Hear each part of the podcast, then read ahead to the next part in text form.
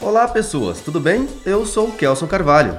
Eu sou Adriana Costa e está começando mais um podcast da Câmara Municipal de Campo Grande.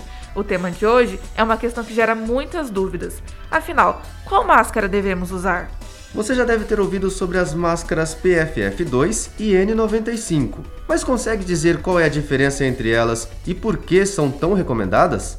Peça facial filtrante de nível 2 esse é o significado de PFF2. Ela é a versão brasileira das máscaras N95, que possuem um filtro eletrostático que ajuda a filtrar mais de 90% das partículas. Isso garante a proteção do usuário, mesmo que ele esteja exposto diretamente ao vírus.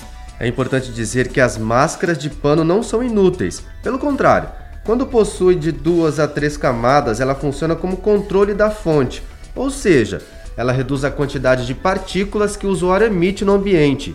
Se todas as pessoas em um determinado local estiverem usando máscara de pano, o risco coletivo de infecção pela Covid-19 diminui. A desvantagem é que ela não garante proteção individual. Em uma situação onde as pessoas não estão utilizando máscara adequadamente e conversando alto, rindo, espirrando ou tossindo, a máscara de pano não confere uma proteção ideal. Na prática, a máscara de pano serve para proteger o próximo, enquanto a PFF2 para proteção pessoal. Nesse sentido, é importante se atentar sobre a proteção individual, uma vez que, segundo o estudo publicado na revista da Academia Nacional de Ciências dos Estados Unidos, a transmissão aérea pode ser responsável por 50% das infecções pelo coronavírus.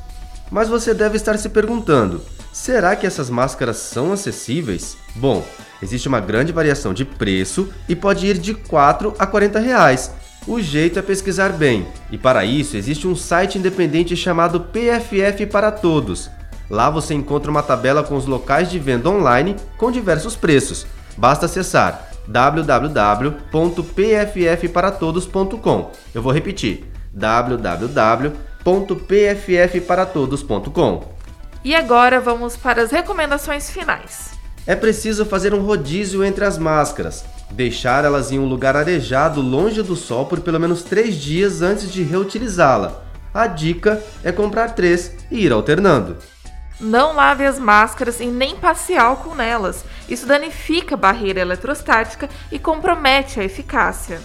As PFF2 podem ser utilizadas várias vezes. É preciso se atentar se os elásticos ainda estão firmes e não há nenhum dano na máscara em si como furos ou sujeira. Algumas máscaras permitem a troca dos elásticos, e isso pode contribuir para a duração, além de mantê-la sempre bem ajustada ao rosto. Cuidado com os modelos chineses do tipo KN95. Diversos fabricantes dessas máscaras não são recomendados pela Anvisa.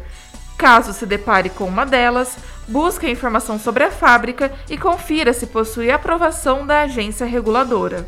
Kelson Carvalho e Adriana Costa, direto da Câmara Municipal de Campo Grande.